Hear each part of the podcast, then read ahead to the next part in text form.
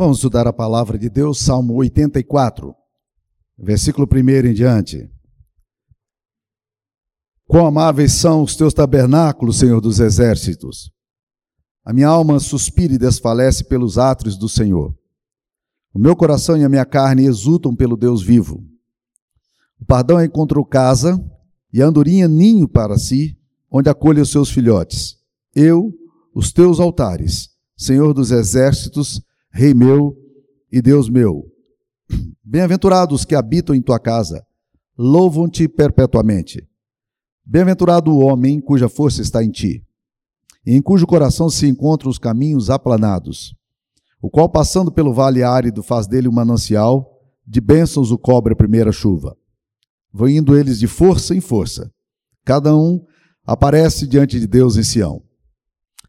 Senhor dos exércitos, escuta minha oração. Presta-me ouvidos, ó Deus de Jacó. Olha, ó Deus, escudo nosso, e contempla o rosto do teu ungido. Pois um dia nos teus átrios vale mais que mil. Prefiro estar à porta da casa do meu Deus a permanecer nas tendas da perversidade. Porque o Senhor Deus é sol e escudo. O Senhor Deus dá graça e glória. Nenhum bem sonega aos que andam retamente. Ó Senhor dos exércitos, feliz o homem que em ti confia. Esta é a palavra do Senhor. 8 de março desse ano, portanto, sete meses e três dias atrás, eu preguei presencialmente na igreja. Então, eu me sinto muito emocionado e feliz de estar de volta falando aqui aos irmãos. E você que está em casa, eu queria dizer a você para que se aproxime também. Eu estou feliz de ver que alguns pais já estão trazendo seus filhos para cá. Essa é uma prova de, de, de, de confiança, de, de necessidade de estar também com a comunidade, isso é importante também. E crianças sempre dão um pouquinho de trabalho, às vezes, na igreja, mas a gente também precisa ajudá-los a aprender a se comportar em lugares públicos, e essa é a oportunidade também, e é sempre bom. Estou vendo aqui filhos de diáconos, de pastores, de membros da igreja, pequenos aqui presentes, e isso é muito bom. Louvado seja o nome do Senhor, e logo, logo, com a graça de Deus, esperamos também estar retomando as nossas atividades no departamento infantil da nossa igreja. Pois bem, durante esse tempo todo, eu me senti, é, eu me autodefinia como um profeta sem, sem voz e um pastor sem ovelhas. Eu sou pastor e pastor lida com comunidade, lida com, com rebanho, lida com ovelhas. E de repente eu não podia mais me aproximar e dar, abraçar as pessoas. E esse negócio não, não é nada bom. E você sabe muito bem, se você estiver de casa, você talvez saiba isso ainda melhor. Como é complicado esse negócio de você olhar para as pessoas e poder não poder dar um abraço, né? Não poder sentar para comer um pão de queijo, não poder sentar para para caminhar. Essas coisas que nós fazemos tão cotidianamente de repente se tornaram complicadas. E eu me tornei também um profeta sem voz, porque a partir de então eu não tinha contato com a comunidade.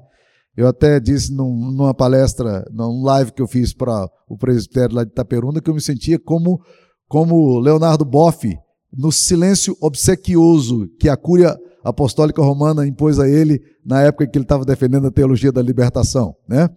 Pois bem, mas a grande falta que eu tinha era, na verdade, estar com a comunidade. E ainda tenho. E eu sei que essa é a realidade de boa parte da comunidade também, que tem dificuldade e se você tem alguma dificuldade, não deve realmente se expor. Ainda estamos no meio da pandemia, mas graças a Deus estamos vendo os reflexos aí acontecendo dia a dia. Nesse tempo eu eu tive acesso a muitos textos, boas entrevistas, boas lives, péssimas lives, péssimas entrevistas, mas vi de tudo. Mas uma das coisas boas que eu li foi de um presbítero da igreja. Foi um texto do Arinilson Mariano, é, chamado Saudades da Casa de Deus. Olha o que, que ele falou. Ele começa dizendo assim: o Salmo 84 foi escrito por alguém que, por algum motivo, estava impedido de ir ao templo para celebrar. Parece que o salmista percebe ainda mais o valor de estar na casa de Deus quando as circunstâncias da vida o distanciaram do tabernáculo, que nada mais era do que uma simples tenda. A saudade é tanta, a ponto dele afirmar que sua alma suspira e desfalece pelos átrios do Senhor. Você já se sentiu assim? Com saudade da casa de Deus? E provavelmente seja a resposta sua seja exatamente um, um enorme sim. Eu, eu sinto muita saudade. E durante esse tempo todo formulações teológicas e discussões muito, foram feitas acerca da eclesiologia, como é que a igreja funciona, como é que deve o comportamento da igreja nessa época. Eu vi pessoas defendendo a ideia de que a Santa Ceia deveria, poderia ser ministrada é, virtualmente. E eu conheço gente boa, gente do meu coração, que fez isso com a comunidade. Eles davam Santa Ceia pela virtualmente. Eu não entendia isso e o conselho da igreja também não entendeu isso. Nós sentamos para discutir esse assunto. E nós entendemos que Eucaristia é alguma coisa que se faz comunitariamente. Se é uma das coisas que você não pode fazer estando isolado da comunidade, é participar da ceia, porque a ceia revela a unidade do corpo e a comunhão do corpo de Cristo. Por isso que o evento que nós fizemos aí nesse ínterim, chamado Eucaristia, foi um evento tão impactante para todos nós. Cerca de 100 carros estiveram ali presentes, com as famílias dentro, e nós juntos celebramos, cada um dentro do seu carro, mas celebramos ali, louvamos a Deus, cantamos louvores a Deus. E é exatamente isso que nós precisamos resgatar, essa capacidade de entender o lugar da casa de Deus, a importância da, da, da obra de Deus e ter aquilo que o salmista está falando aqui. A minha alma suspira e desfalece pelos teus átrios, Senhor dos Exércitos. Isso é saudade da casa do Pai. É saudade da casa de Deus. O salmista estava se sentindo com muita saudade em relação a isso, como eu me senti e como muitos se sentiram. Mas por que que nós eh, temos saudades da casa do Pai? Deixa eu dar três razões pela qual nós temos saudade do, da casa do Pai. Primeiro, nós temos saudade da casa do Pai, porque é na casa do Pai que a gente pode estar com nossos irmãos. Eu gosto muito de um cântico que a gente que a gente eventualmente canta aqui na igreja, que é um chamado Tributa Yehová. Foi escrito por Ademar de Campos. Ele diz assim: Sou grato por tudo que tenho. O tesouro maior deste mundo me foi dado por herança eterna, maior prova de um amor tão profundo. Tenho vida, alegria, todo o tempo. Tenho amigos, família, muitos irmãos. Foi Jesus, meu amigo verdadeiro, que fez tudo ao me dar salvação. Essa palavra é maravilhosa. Eu, eu sou grato a Deus por ter amigos, por ter família, por ter irmãos. Houve uma época no Antigo Testamento em que as pessoas não podiam celebrar a Deus. Elas foram exiladas. E isso foi um enorme vácuo. Os velhos foram deixados para trás, as mulheres foram executadas, e eles ficaram 70 anos longe da casa de Deus. 70 anos vivendo ali na Babilônia. Nesse tempo de pandemia, é, por mais estranho que pareça, é uma boa oportunidade para a gente lembrar é, a bênção que é termos uma comunidade. Se você sentiu saudade, ótimo. Acho que é maravilhoso que isso tenha acontecido com você. Mas quando eu estava pensando na questão da igreja de Cristo, a saudade que a gente sente desse tempo, ah, uma coisa veio ao meu coração. Isso tem que me levar a orar com mais intensidade pela igreja perseguida. Vocês já pararam para pensar que muitos irmãos, espalhados no mundo inteiro, eles não podem se reunir para glorificar a Deus nunca. Nunca. E quando se reúnem, reúnem em apartamentos com medo de serem pegos pela polícia. Em Roma existem lugares, as chamadas as famosas catacumbas de Roma, na Itália, que as pessoas se reuniam, os cristãos se reuniam na época do Império Romano, eles enfiavam dentro dos sepulcros para poder glorificar a Deus, porque era o único lugar que, que eles podiam glorificar a Deus. Eles não tinham outro lugar para reunir, eles reuniam dentro do cemitério. Não é um negócio assustador? Mas ali dentro, com os irmãos, a alegria de estar com os irmãos, eles levavam e glorificavam a Deus. Foi ali que se desenvolveu é, boa parte da, dos famosos cantos sãos, né, que, é, que são um estilo de cântico gregoriano, que as pessoas só cantam com as vozes, de uma forma muito bonita. Ainda hoje, algumas comunidades mais antigas, alguns mosteiros mais antigos, preservam esse estilo musical é, fantástico. Mas o fato é exatamente, nós, nós precisamos é, ter saudade da casa do Pai, porque a gente tem muitos irmãos e a gente sente saudade desses irmãos. Alguns anos atrás eu li um texto do Richard Wurmbrandt, que foi um, um dos homens perseguidos pela Romênia, pela ditadura de seu Sesco, e que fechou todas as igrejas. A, a Romênia é um país eminentemente católico, mas ele tem também muitos protestantes. Tem muitas igrejas ali na Romênia. E todas as igrejas foram fechadas por esse ditador. E, seus, e Richard era um pregador, ele era um pastor. E por causa disso, ele foi levado para a cadeia, torturado de forma terrível. No livro dele, Torturado por Amor a Cristo, ele descreve as, as situações patéticas e horríveis que ele, foi, que ele passou com seus colegas ali. Ele disse: Olha, eu vi sacerdotes renunciando a Jesus porque não aguentavam mais o sofrimento e a tortura que sofriam. Né? E ele diz: é muito fácil nós julgarmos as pessoas que nesse momento eh, têm uma reação dessa, mas quem está enfrentando sabe exatamente quão difícil é quão pesado é ter que lidar com uma situação como essa. Depois de muita intervenção internacional, de muita pressão política é, externa, ele foi liberado. E ele foi deixado num dia qualquer. É, alguém pegou ele de carro e o soltou num lugar que ele percebeu que era a divisa do país dele. Ele estava já no outro país, entrando no outro país. E ele foi deixado naquela estrada e foi para a fronteira e passou a fronteira, naquele lugar meio deserto, e quando ele chegou ali, ele andando pela rua, ele não sabia exatamente que dia da semana era, ele não sabia onde é que ele estava exatamente, sabia que não era o país dele. E aí ele ouve ao longe louvores, eram crianças cantando na escola dominical. Ele diz que não se deu conta de que ele estava vivendo maltrapilhamente, ele estava com roupas rasgadas. Mas aquele cântico, aquela comunidade reunida, o povo de Deus cantando, era alguma coisa tão marcante para a vida dele que ele foi naquela direção, mal percebendo o quão fétido ele estava e quão sujo ele estava. Até que uma pessoa se aproximou dele, perguntou a história dele, e ele começou a contar a história ali com alguma dificuldade na tradução, e foram se comunicando, e de repente eles descobriram que aquele homem ali era um famoso é, é, cristão que estava sendo perseguido no país vizinho, e aí eles acolheram, a comunidade cuidou dele. Ele disse: Você não faz ideia do impacto que é você estar vendo a comunidade de Cristo louvando o nome do Senhor e você está ali. É exatamente por isso que nós precisamos ter saudade da casa do Pai. É porque nós temos na, ter saudade do pai, da, da casa do Pai implica em querer estar com os irmãos. Mas existe uma outra razão que eu queria dizer para vocês. Nós temos saudade da casa do Pai porque uma das características do povo de Deus é a, comun, a adoração comunitária. Por que, que nós nos reunimos aqui? Você pode desenvolver boa parte da sua espiritualidade e deve desenvolvê-la na sua casa. Por que, que nós nos reunimos no culto? Por que, que nós deslocamos para um determinado lugar? Por que, que num dia de chuva como esse, né, nós estamos aqui hoje adorando a Deus num número bem significativo de pessoas? Por que, que nós estamos aqui? Porque nós entendemos que quando o povo de Deus se reúne, é um momento para glorificar a Deus por tudo que Deus tem feito e dado. Então nós estamos aqui para adoração comunitária.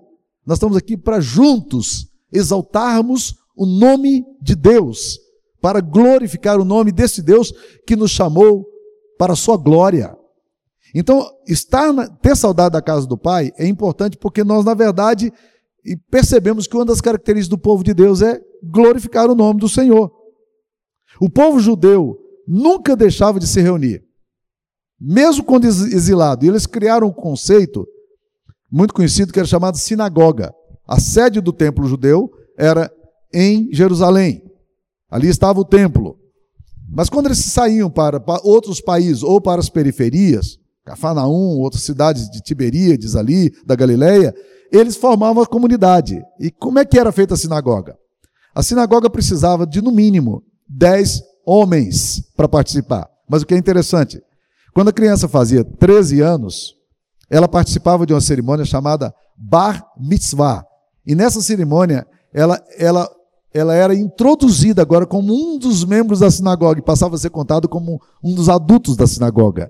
Então, esse povo entendia, nós precisamos estar aqui para glorificar o nome de Deus. E muitos prosélitos e simpatizantes do judaísmo aconteceram lá na Turquia, na Capadócia, na Bitínia, na Ásia Menor, exatamente porque eles se reuniam e as pessoas que estavam que tinham deuses muito mentirosos, ou tinham aquele conceito politeísta, muitas pessoas sérias ouviam falar do Deus dos judeus e queriam conhecer esse Deus dos judeus. E isso, meus queridos irmãos, é uma coisa interessante. Nós precisamos entender que nós temos saudade da casa de Deus, porque uma das características do povo de Deus essenciais é a adoração comunitária. Quando o povo de Deus sai errante e perseguido mundo afora, sempre se reunia para cantar, sempre se reunia para ouvir a palavra, para celebrar a ceia, que precisava ser de uma forma comunitária. Então nós temos saudade da casa do Pai, porque nós queremos nos congregar, nós queremos adorar o nome do Senhor. E é isso que a palavra de Deus nos exorta, Hebreus 10, 25. Não deixemos de congregar-nos, como é costume de alguns. Já naquela época, as pessoas, algumas pessoas, é, achavam que é, congregação, estar junto não era importante. Mas a palavra de Deus Hebreus 10, 25 diz: Não deixemos de congregar-nos, como é costume de alguns.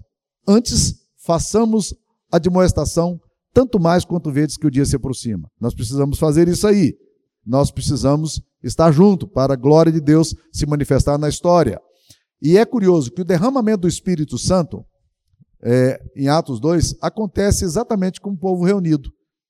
O texto de Atos 2, versículo 1 dizia: é, ao cumprir-se o dia de Pentecoste, estavam todos reunidos no mesmo lugar. Isso que eu chamo de uma mega hipérbole. Sabe por quê? Porque estar todos já implica que há comunidade. Reunidos já implica que está todo mundo junto, né? no mesmo lugar. Então, estamos dizendo três vezes a mesma coisa. Era uma forma de dizer: o derramamento do Espírito Santo acontece na igreja quando o povo de Deus se reúne para glorificar a Deus. E é por isso que avivamentos históricos sempre começam por pessoas que são incomodadas profundamente por Deus para viver uma vida santa e que essa, esse incômodo começa a, a irradiar-se para os membros da comunidade as pessoas se aproximam. Quando a liderança da igreja, quando presbíteros, diáconos começam a se reunir para glorificar a Deus, para orar, isso tem um enorme efeito na história de uma comunidade. Estejam certos disso aí. Então nós temos saudade do pai, do pai, porque uma das características essenciais do povo de Deus é a adoração comunitária. Mas vamos para o terceiro e último ponto.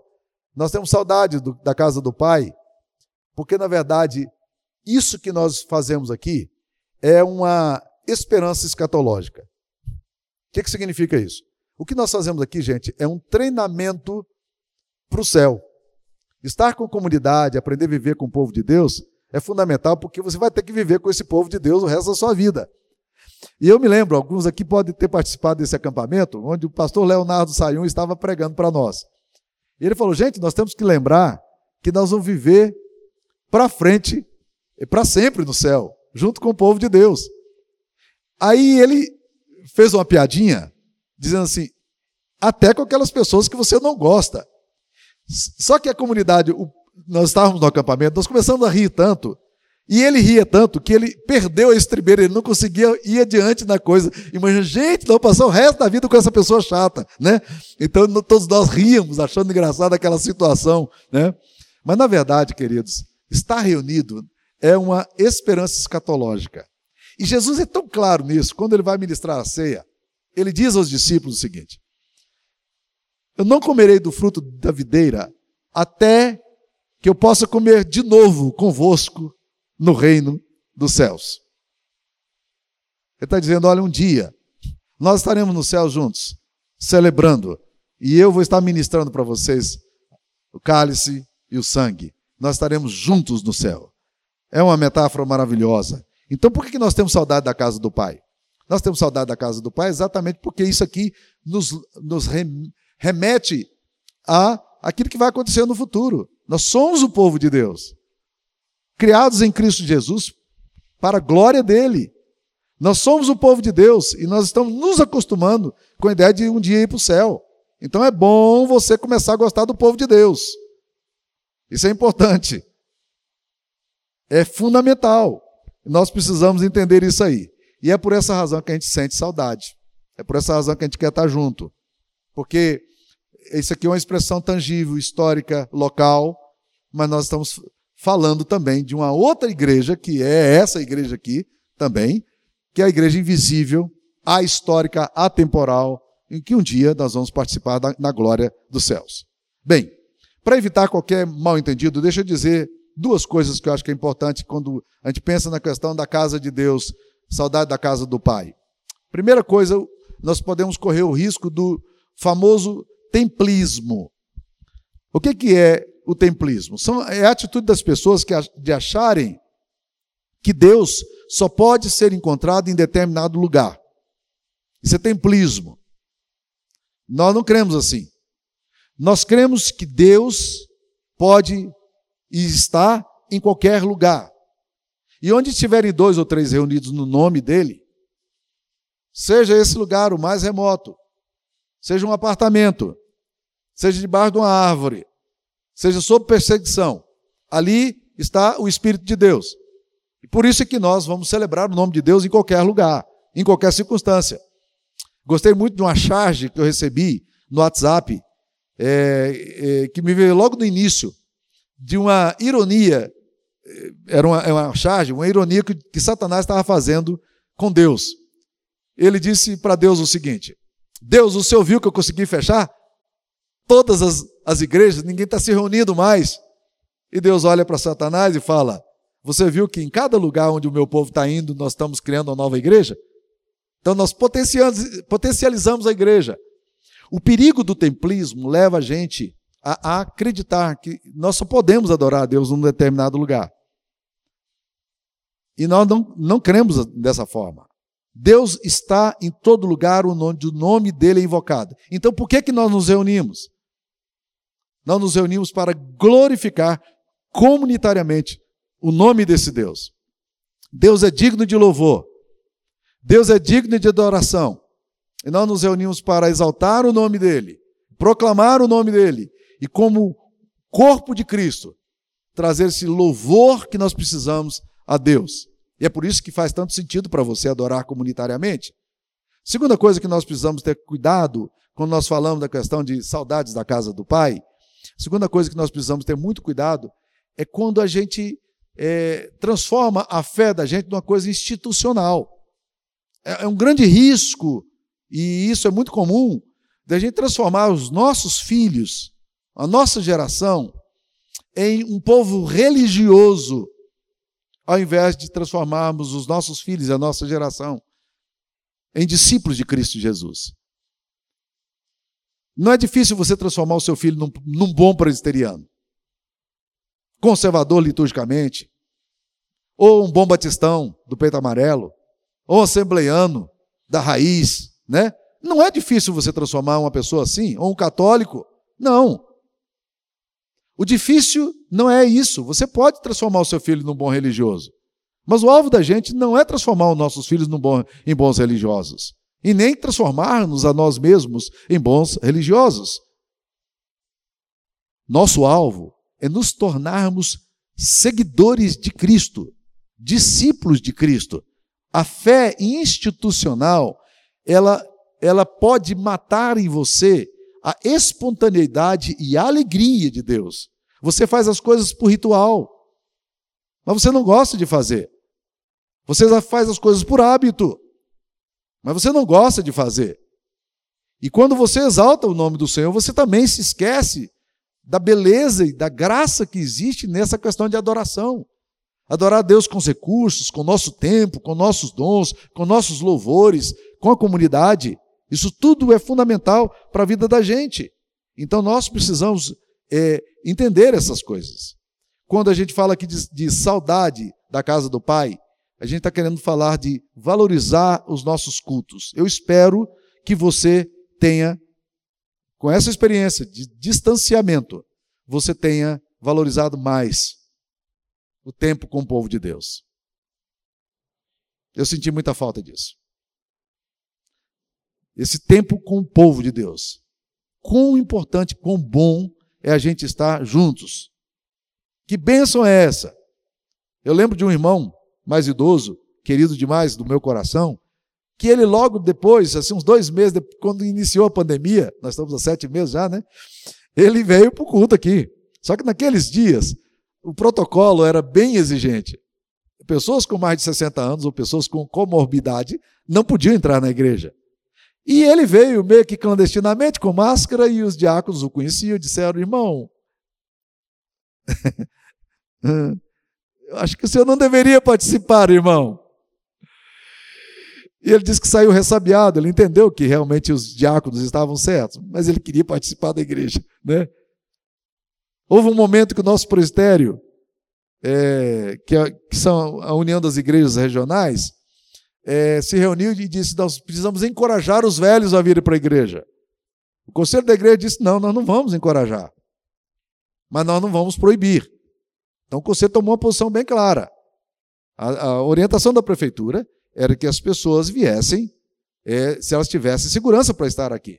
Mas encorajar trazia um ônus para nós, como liderança, de, de forçar as pessoas ou de encorajar as pessoas a virem participar do momento que elas não poderiam participar. Mas eu que espero uma coisa: que esse tempo de pandemia esteja fazendo você valorizar os cultos. Que o culto seja alguma coisa muito preciosa para você. Eu espero que isso tenha acontecido com você. E espero que isso esteja acontecendo no seu coração. Que a experiência de estar na casa de Deus seja uma coisa rica. Como diz o salmista. A minha alma suspira e desfalece pelos atos do Senhor. Segunda coisa que eu queria dizer para vocês, para concluir, é que nós precisamos entender a importância da igreja reunida. Gente, o peso espiritual de uma adoração, de um louvor, no reino das, espiritual é um negócio profundo.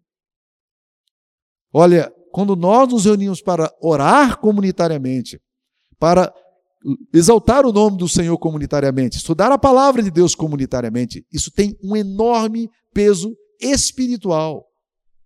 E nós precisamos entender exatamente isso aqui que nós estamos exaltando o nome do Senhor e mais uma vez voltando para a gente poder para a gente poder glorificar o nome do Senhor e transformar esse momento num momento precioso, rico para a glória de Deus. O salmista diz aqui: Um dia nos teus átrios vale mais que mil. A minha alma suspira e desfalece pelos teus átrios. O salmista suspira pelo encontro com o povo de Deus, mas o salmista suspira pela, pelo privilégio, pela alegria, pela bênção de, do povo de Deus estar orando junto, cantando junto, estudando a palavra de Deus junto. E ele está dizendo: Quão amáveis são os teus tabernáculos, Senhor dos Exércitos. Que saudade eu sinto desse lugar. Que bom estar com o povo de Deus. Que alegria podermos estar juntos. Como eu me sinto bem estar aqui hoje com a comunidade. Que alegria eu tenho hoje de estar aqui presente com vocês. Que Deus nos ajude e que a verdade de Cristo Jesus seja aplicada ao nosso coração. Curva sua cabeça, eu quero orar por você. Ó Deus, receba nossa adoração, Pai. Tudo que fizemos aqui, fizemos para o teu louvor, para a glória do Senhor. Obrigado, Deus querido, por ver a tua igreja em ação nesse tempo de pandemia, nesse tempo de isolamento social. Obrigado, ó Deus, pela vida das irmãs da igreja que se mobilizaram, Deus querido, para criar um fortíssimo ministério de oração. Obrigado, ó Deus querido, pelos diáconos da igreja, com o ministério deles, andando juntos, de mãos dadas, sempre cuidando das pessoas carentes, protegendo aqueles que por alguma razão não tinham recursos. Obrigado, ó Deus, pelo conselho da igreja, por manter o tom da igreja, a doutrina da igreja, a unidade da igreja em paz. Obrigado, ó Deus, pelo ministério infantil, por todo o trabalho de Raquel e Alfredo, pela bênção, ó Pai querido, que eles têm sido aqui para nós, no esforço, ó Deus, de estar sempre atualizando as mensagens para os nossos filhos. Obrigado, Deus, pelo trabalho dos adolescentes, pré-adolescentes, da mocidade. Ó Deus, pela vida do Alex, pela vida do Alfredo, pela vida do Henrique Bruno. Obrigado, Deus querido, pelo potenciando que sempre, sempre aqui com a equipe abençoada de pessoas, cuidando, se esmerando. Obrigado, Deus querido, pela vida desses irmãos. Obrigado, Deus, por cada um deles, pela consagração e tempo que eles gastaram para que produzisse alguma coisa que pudesse nos alimentar nesse tempo de pandemia. Nós te louvamos, ó Deus, exaltamos o teu nome em Cristo Jesus. E que a bênção do Deus Pai, Filho e Espírito Santo esteja convosco, irmãos, e com todo o povo de Deus, hoje e sempre. Amém. Amém.